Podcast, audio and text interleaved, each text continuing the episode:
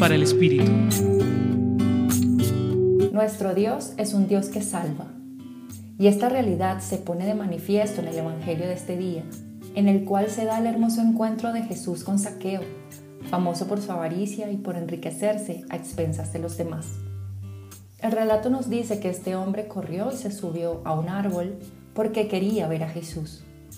Acto seguido, Jesús le dirige la mirada, lo llama por su nombre y le dice que quiere hospedarse en su casa.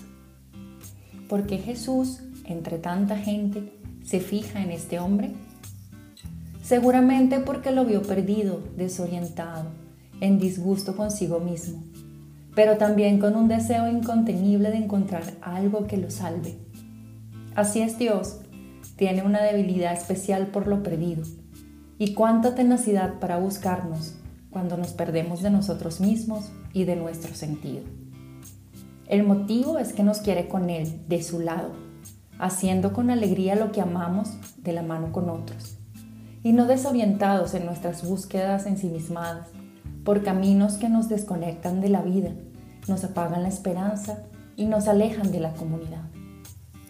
Él, como a Saqueo, nos llama por nuestro nombre porque nos reconoce profundamente con nuestras debilidades y fortalezas, confiando en nuestra capacidad de transformación desde adentro.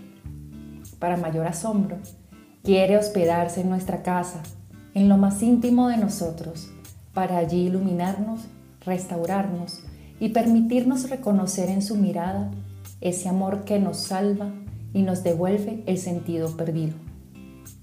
Los acompañó Mariela Marcano del Centro Pastoral San Francisco Javier de la Pontificia Universidad Javeriana.